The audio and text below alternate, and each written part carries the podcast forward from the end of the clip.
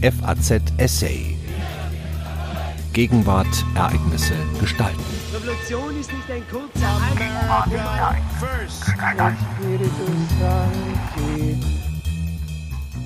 Gibt es christliche Politik? Und wenn ja, warum und wie viel? Seit Anbeginn wendet sich das Christentum nicht an ein bestimmtes Volk, sondern an alle Menschen guten Willens. Auch in lebenspraktischen Fragen erhebt es einen universalistischen Anspruch.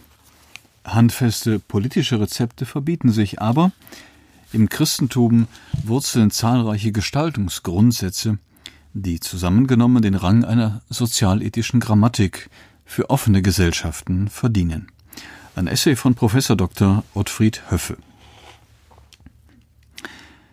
Bezeichnen sich Parteien in Deutschland, in Italien und der Schweiz als christlich oder wie in Belgien als katholisch und in der Schweiz als evangelisch, so müssen sie sich die Frage gefallen lassen, ob der damit erhobene Anspruch zu Recht besteht. Wird die tatsächlich praktizierte Politik dem Anspruch gerecht? Oder wäre es nicht ehrlicher, klüger und in einer säkularisierten Welt überdies wirklichkeitsnäher, würde man, wie die entsprechende Fraktion im Europäischen Parlament, die Europäische Volkspartei, auf jegliche religiöse Qualifizierung verzichten.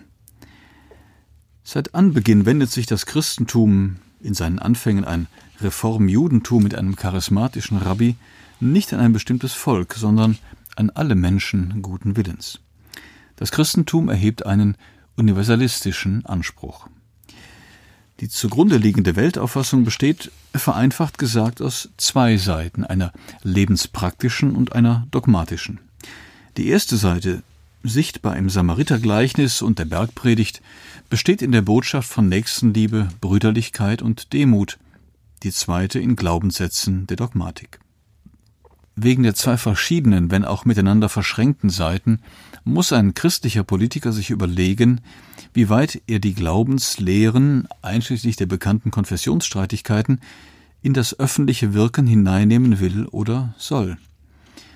Ist es nicht besser, ökumenischer als die Kirchen zu sein, dogmatische Unterschiede in den Hintergrund zu drängen und sich auf die lebenspraktische Seite zu konzentrieren? Dabei könnten sich zwei einige Zeit lang verschiedene Traditionsstränge ergänzen, die Wirtschafts- und Sozialethik aus der katholischen mit der politischen Ethik der protestantischen Tradition. Daran schließt sich eine heikle Zusatzfrage an. Kommt es dem politischen kommt es dem christlichen Politiker tatsächlich auf den inneren Glauben oder aber eher auf politische Opportunität an, weshalb er in betont laizistischen Ländern wie Frankreich anders agiert als in traditionell katholischen Ländern wie Italien? und weshalb man sich in Deutschland, das zunehmend säkular geworden ist, bis in die Partei- und Politikspitzen lieber auf Humanität als auf das Christentum beruft? Der lebenspraktische Anteil wirft freilich zahlreiche Probleme auf, die grundlegender sind als gewisse Konfessionsdispute. Sie beginnen mit dem Anwendungsbereich. Weil die Nächstenliebe in ihrem biblischen Kontext nur Sozialverhältnisse betrifft, konzentriert sich die christliche Politik seit Mitte des 19. Jahrhunderts zunehmend auf die Wirtschafts- und Sozialpolitik sowie auf Frage nach dem Verhältnis von Kirche und Staat. Selbst wenn sie sich im Verlauf des 20. Jahrhunderts etwa um Fragen der biomedizinischen Ethik erweitert, bleibt eine inhaltliche Verengung gegeben, der sich eine im umfassenderen Sinn christliche Politik nicht beugt. Zu Recht legitimiert die moderne Naturforschung mitsamt Medizin und Technik ihre humanitäre Intention mit der Nächstenliebe. Francis Bacon, ihr Prophet, damals selbstverständlich ein Christ, bestimmte die ständig fortschreitende Forschung mit dem überzeugenden Argument But of charity there is no excess. Aus Gründen der Nächstenliebe könne es also in der humanitären Forschung nie ein Genug geben. In diesem Sinn schlägt sich auch heute christliche Politik, ohne die Gefahr von Fehlentwicklungen und Missbrauch zu leugnen, nicht auf Seite von Wissenschafts- und Forschungskritik. Im Gegenteil, erkennt sie die schon bisher erbrachten Leistungen im Kampf gegen Krankheiten und die Mühsal der Arbeit an und unterstützt hier weitere Anstrengungen. Ein weiteres Problem. Schon Großorganisationen wie die Kirchen lassen sich durch Nächstenliebe allein nicht gestalten. Noch weniger kann ein zwangsbefugtes Gemeinwesen wie der Staat von dem Prinzip der Nächstenliebe dominiert werden. Was in der Flüchtlingsdebatte zu wenig beachtet wird, er darf es nicht einmal. Die Grammatik eines Staatswesens, das Recht, besteht nämlich aus verbindlichen Geboten etwa der Steuerpflicht, aus nicht minder verbindlichen Verboten, denen der Strafdelikte, und gewissen Formvorschriften, deren Missachtung die Nichtigkeit des geplanten Rechtsaktes nach sich zieht, nicht zuletzt aus einem Gewaltmonopol, das der Staat aber nur dann verdient, wenn er den Rechtsschutz seiner Bürger gewährleistet. Der Politik wiederum kommt es letztlich auf das Gemeinwohl in jener Verbindlichkeit namens Gerechtigkeit an, deren Anerkennung die Menschen einander schulden. Die Nächstenliebe hingegen setzt jenseits des Geschuldeten an, freilich ohne von dem, was die Gerechtigkeit gebietet, Abstriche machen oder diesem Gebot sogar widersprechen zu dürfen. Ihrem Wesen nach gehört die Nächstenliebe zu den verdienstlichen Mehrleistungen, die man erbitten und erhoffen, aber nicht einfordern kann. Eine christliche Politik, die diesen Wesensunterschied missachtet, neigt zu einem ausufernden, den Menschen in seiner Freiheit und Eigenverantwortung entwürdigenden Fürsorgestaat. Manchen Bürgern, die aus eigener Anstrengung für ihren Lebensunterhalt sorgen, billigt er kaum mehr Nettolohn zu als denen, die sich vom Staat subventionieren lassen. Und bei der Verwirklichung einer Idee, die der über Jahrhunderte maßgeblichen Gerechtigkeitstheorie fremd war, nämlich der sozialen Gerechtigkeit, droht die Gefahr, dass christliche und sozialdemokratische Parteien hier einander zu überbieten versuchen. Auf diesem Weg werden an den umverteilenden Staat ausufernde Ansprüche gestellt, die nicht selten im Namen der Nächstenliebe noch verstärkt werden. Die für eine christliche Politik wichtige Soziallehre ist merkwürdigerweise aus der öffentlichen Debatte, selbst der der christlichen Parteien, weitgehend verschwunden. Dabei bieten ihre drei wohlüberlegten, an keine Konfession gebundenen Prinzipien der Personalität, der Subsidiarität und der Solidarität eine prägnant profilierte Gemeinsamkeit. Mit ihnen werden nämlich die zwei je für sich bedenklichen Extreme vermieden, ein zum Nachtwächterstaat und bloßem kapitalistischen Profitstrebenden neigender Neoliberalismus und an den Eigenwert und die Eigenverantwortung jedes Individuums einschränkender Sozialismus und Kollektivismus. Dass die drei Prinzipien kaum politische Rezepte liefern, versteht sich. Sie geben aber Gestaltungsgrundsätze vor, die zusammen den Rang einer sozialethischen Grammatik für offene Gesellschaften verdienen. Nach dem sachlich ersten Prinzip der Personalität hier steht der Gedanke des Menschen als Ebenbild Gottes, also doch ein Glaubenssatz der jüdisch-christlichen Dogmatik im Hintergrund, ist der Mensch eine Person, ein Freiheitswesen, zurechnungsfähig, selbstverantwortlich und ausgestattet mit einer von Geschlecht, Rasse und Religion unabhängigen, unantastbaren Würde sowie den daraus fließenden Grund- und Menschenrechten. Infolgedessen setzen sich christliche Politiker dafür ein, dass jeder Mensch in seiner Freiheit und Eigenverantwortung von allen Seiten, insbesondere von der Rechtsordnung, dem Staat, respektiert wird. Im Fall von Kindern, dass sie sich zu selbstverantwortlichen Personen entwickeln können, im Fall von Erwachsenen, dass sie nicht wie unzurechnungsfähige Kinder, sondern als mündige Bürger behandelt werden, denen die Verantwortung für das eigene Leben, einschließlich etwaiger Verfehlungen, zugemutet und zugerechnet wird. Ein die einzelnen Personen entmündigender Fürsorgestaat hingegen widerspricht ebenso dem Prinzip der Personalität wie einer Rechtsordnung, die die Freiheit von Privateigentum und freiem Unternehmertum ungebührlich einschränkt. Nach dem zweiten Prinzip, dem der Solidarität, ist der Mensch als Individuum nicht autark, sondern auf Kooperation mit seinesgleichen angewiesen. Diesen Gedanken, den Sozialcharakter des Menschen, hat man in beide Richtungen zu verstehen. Der Einzelne ist für das Gemeinwohl und die Gemeinschaft für das Wohl des Einzelnen verantwortlich. Freilich darf man aber nicht den konstitutiven Charakter der Wechselseitigkeit verdrängen. Solidarität ist kein Universalargument für eine ständig wachsende Umverteilung. Auch das dritte Prinzip, das der Subsidiarität, erhebt gegen den entmündigenden Fürsorgestaat ein Veto denn es fordert, das dem Einzelnen zu überlassen, was dieser aus eigener Initiative und eigener Kraft zu leisten vermag. Keinesfalls darf ihm die Eigenverantwortung entzogen werden. Dasselbe gilt für die kleineren, oft irreführend untergeordnet genannten Gruppen, als ob diese Gruppen ihrem Wesen nach von den größeren abhängig seien. Familien beispielsweise gibt es aus eigenem Recht und nicht, weil der Staat sie erlaubt. Das, was die Familie zu leisten vermag, bleibt jedenfalls in ihrer Verantwortung. Gegen die Gefahr der Akkumulation von Macht bei den größeren, in systematischer Hinsicht nicht etwa übergeordneten Instanzen verlangt die Subsidiarität zweierlei. Zum einen darf keine Zuständigkeit weiter oben als nötig angesetzt werden, zum anderen sind, wenn erforderlich, Zwischeninstanzen einzuschieben. Die größeren Gruppen und Instanzen sind jedenfalls nur zum subsidiären Tun, also zu Unterstützung und Hilfe berechtigt. Und wo es unabdingbar ist, so sind sie aber dazu auch verpflichtet. Insbesondere dann, wenn sie im Laufe von gesellschaftlichen und politischen Entwicklungen die Gestaltungs- und Finanzmacht der kleineren Gruppen geschwächt haben, besteht schon aus Gründen der Gerechtigkeit, nämlich der korrektiven Gerechtigkeit, die entsprechende Pflicht. Dem Prinzip der Subsidiarität widerspricht schon, wer die größeren Instanzen als die höheren bezeichnet. Darin klingt nämlich eine Hierarchie an, bei der die untere Instanz die Beweislast trägt, Kompetenzen zu beanspruchen. Nach der Subsidiarität gibt man nicht von oben nach unten ab. Vielmehr liegen die Verantwortlichkeiten und Rechte zunächst unten, dabei nicht notwendig bei der kleineren Sozialeinheit, sondern letztlich bei den einzelnen, nicht vereinzelten Personen. Die drei Prinzipien haben eine erhebliche normative Bedeutung. Sie stehen beispielsweise einigen derzeit prominenten Politikvorschlägen diametral entgegen.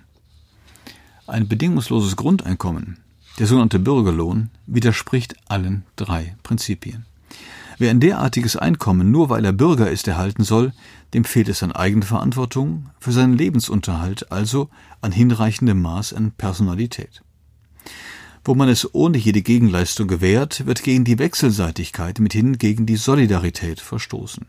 Und schließlich soll eine höhere Instanz als das Individuum Hilfe leisten, ohne dass, wie es die Subsidiarität verlangt, eine Notlage vorliegt. Zudem widerspricht das bedingungslose Grundeinkommen dem Gedanken der Selbstverwirklichung. Denn die moderne Berufsgesellschaft motiviert ihre Bürger zur Bildung, Ausbildung und Weiterbildung, in denen sie ihre Fähigkeiten einschließlich ihrer sozialen und interkulturellen Kompetenzen ausbilden und dabei eine nicht finanzielle, aber lebensnotwendige Vergütung erhalten, Selbstachtung und Anerkennung durch andere. Der Gedanke der Subsidiarität mahnt auch zur Vorsicht gegen die vielerorts erhobene Forderung nach mehr Europa. Gemäß der Subsidiarität ist der Verzicht auf einzelstaatliche Zuständigkeiten, auf Souveränitätsrechte nur unter drei Kriterien berechtigt. Nach der Erfordernisklausel muss eine Kompetenz für die größere Einheit, hier die Europäische Union, überhaupt erforderlich sein. Ist dieses Kriterium erfüllt, verlangt die Besser-Klausel, dass die Union es tatsächlich besser macht. Wird auch diesem Kriterium Genüge getan, gebietet die Verhältnismäßigkeit, nur so viele Kompetenzen zu übertragen, wie unbedingt nötig. Sinnvollerweise kommt ein viertes Kriterium hinzu, das Prinzip von Versuch und Irrtum, also von Korrigierbarkeit. Vor allem mit tiefgreifenden Neuerungen muss man Erfahrungen machen können, um gegebenenfalls die Neuerungen zu verändern und notfalls auch zurückzunehmen. Dass dies nicht ewig möglich ist, versteht sich, denn Neuerungen brauchen, um Festigkeit und Beständigkeit zu erreichen, Kontinuität und Stabilität. Bei der Einführung des Euros hat man dies offensichtlich versäumt. Korrekturmöglichkeiten einschließlich des vorübergehenden Austritts gewisser Länder waren nicht einmal als Option vorgesehen. Und ohne gewisse Vorteile des Euros zu leugnen, hat er, was eine positive Bilanz der Währungsunion in Frage stellt, viel Unfrieden gestiftet. Und das durchaus vorhersehbar, da die nordeuropäischen Volkswirtschaften sich anders als die südeuropäischen entwickeln. Außerdem setzt sich christliches Denken für eine Änderung des Personenstandsrechts ein. Sie sorgt dafür, dass eine jahrhundertelange Diskriminierung der Personen endlich aufgehoben wird, die sich bei Geburt der Alternativen männlich oder weiblich nicht zuordnen lassen. Des Weiteren nimmt christliche Politik zur sogenannten Ehe für alle Stellung, insofern es diesem Ausdruck zum Trotz um einen speziellen Fall geht, die Homo-Ehe. Eines ist unstrittig. dass auch aus christlicher Perspektive die Entkriminalisierung der Homosexualität geboten und die da und dort noch bestehende gesellschaftliche Diskriminierung zu überwinden ist. Nach christlicher Soziallehre verdienen jedoch Ehe und Familie einen besonderen Schutz. Denn die Ehe ist diejenige dauerhafte Lebensgemeinschaft, die nicht bloß wie eine eingetragene Lebenspartnerschaft vom Versprechen einer lebenslangen Treue getragen wird, auf Stabilität und Verlässlichkeit mit emotionaler Tiefe und sozialem Respekt bestimmt ist und beiden Partnern die Möglichkeit der Entfaltung gegenseitiger Liebe bieten soll. Die Ehe hat mit ihrer natürlichen Fortsetzung als Familie darüber hinaus den Rang der elementarsten Solidargemeinschaft. Sie ist als Gemeinschaft von Mann und Frau auf die Zeugung von Nachkommen angelegt. Als die Keimzelle menschlicher Gemeinschaft lebt sie nicht etwa von des Staates Gnaden. Sie hat vielmehr einen vom Staat unabhängigen Ursprung, den der Staat anzuerkennen hat und übrigens auch zum Eigennutzen zu schützen hat. Selbst wenn einzelne Ehepaare weder Kinder haben können noch wollen, ist die Ehe als Rechtsinstitut auf die Zeugung von Nachkommen angelegt. Das wiederum ist langfristig für die Fortpflanzung des Menschengeschlechts und mittelfristig für jene nächste und übernächste Generation unerlässlich, die die soziale, emotionale und medizinische Altersvorsorge der Eltern und Großelterngeneration übernimmt. Für homosexuelle Personen, die eine der Ehe ähnlich tiefe und umfassende Lebensgemeinschaft eingehen wollen, gibt es das Rechtsinstitut der eingetragene Lebenspartnerschaft. Da sie aber nicht eine eigene Nachkommenschaft zeugen können, ist das Rechtsinstitut der Ehe für die heterosexuelle Partnerschaft zu reservieren. Ein weiteres gehört zu einer wahrhaft christlichen Politik. Weil Eltern eine facettenreiche Verantwortung für das künftige Humanvermögen eines Landes übernehmen, hat der Staat ihnen finanzielle Unterstützung und steuerliche Entlastung zu gewähren. Keinesfalls darf er Ehepartner steuerlich benachteiligen oder das nicht-eheliche Zusammenleben bevorteilen. Das Nichtbevorteilen betrifft auch die Sorge für die Kinder. Durch entsprechende Einrichtungen, Kindertagesstätten und Kindergärten hat der Staat beiden Elternteilen zu helfen, auch mit Kindern berufstätig zu sein. Ebenso hat er Elternteilen, immer noch meist den Frauen, die einige Jahre sich auf die Sorge für die Kinder konzentrieren, finanziell zu unterstützen. Christliche Politiker lehnen hier den verunglimpfenden Ausdruck der Herdprämie ab. Außerdem setzt sich eine christliche Politik, wie auch geschehen, dafür ein, die gesetzlichen Sozialversicherungen um Pflegeversicherungen zu erweitern. Und christliche Arbeitnehmervertreter sorgen dafür, dass die zuständigen Tarifpartner für die physisch und emotional so anstrengende Pflegearbeit eine angemessene Entlohnung erhalten. Einen besonders wichtigen Bereich bildet die Biomedizin, während neben den Leitbegriffen Friede und Gerechtigkeit die Bewahrung der Schöpfung nicht in allen Feinbestimmungen, aber im Prinzip Gemeingut von Christen und Nichtchristen geworden ist. Politisch hoch umstritten sind hier insbesondere die ethischen Fragen am Beginn und am Ende des Lebens. Zum Lebensbeginn Schon der Ungeborene ist ein zur Gattung des Homo sapiens und zu keiner anderen biologischen Gattung gehörendes Lebewesen, weshalb er den Lebensschutz verdient. Zum Lebensende eine christlich inspirierte Politik und Medizin ebenso wie christliche Verwandte und Freunde ziehen, wenn es denn soweit ist, die Hilfe im Sterben, der Hilfe zum Sterben vor. Menschen, die am Sinn ihres Weiterlebens verzweifeln, bieten sie daher vielfältige Hilfe an. Eine reiflich überlegte Entscheidung, sein Leben zu beenden, wenn sie denn wahrhaft reiflich überlegt ist, lehnen sie eventuell für sich, aber nicht für jeden Menschen ab. Nicht zuletzt gehört auch dies zu einer Politik des Christentums. Der Universalismus des Christentums leistet nationalistischen Egoismen Widerstand. Wie es schon im frühen Christentum verschiedene Gemeinden gab, sichtbar im Adressatenkreis vieler Apostelbriefe, sie wenden sich nämlich an die Epheser, Galater, Korinther, Römer und so fort, ist christlichen Politikern zwar bewusst, dass sie als Demokraten ihre Legitimation von ihrem jeweiligen Staatsvolk erhalten das seinerseits aber aus einer langgewachsenen Kultur, Mentalität und Sprache gegebenenfalls keiner vagen, sondern einer wohlbestimmten Mehrsprachigkeit lebt. Diese Faktoren aufs Spiel zu setzen, gefährdet die legitime Identität ihrer Bürger. Sie wissen aber auch um die vielfältigen Gemeinsamkeiten der europäischen Völker und dass diese durchaus im Wettstreit miteinander, aber nie mehr in Feindschaft gegeneinander zu leben haben. Es ist daher kaum ein Zufall, dass große Gründergestalten der Europa-Idee wie Konrad Adenauer, Alcide de Gasperi und Robert Schumann bekennende Christen, näherhin Katholiken waren. Nicht zuletzt treten Christen, auch wenn die Großkirchen es ziemlich spät gelernt haben, für die universalen Menschenrechte ein. Die Gründerväter der Neuenglandstaaten waren allerdings im Mutterland verfolgte Protestanten und der französische Katholik Jacques Maritain war bei der Vorbereitung der UN-Charta und der UN-Menschenrechtserklärung keine unbedeutende Figur. Da die Menschen- und Grundrechte mittlerweile zum Kernbestand demokratischer Rechtsstaaten geworden sind, lässt sich bei ihnen nicht so leicht ein spezifisch christliches Profil herausarbeiten. Gewisse Leitlinien aber bleiben möglich. Nach dem Prinzip der Personalität ist der Mensch in seiner eigenverantwortlichen Freiheit zu fördern und zu respektieren, was für die Anerkennung der negativen Freiheitsrechte, also der Abwehrrechte sowohl gegen die Mitbürger als auch den Staat spricht.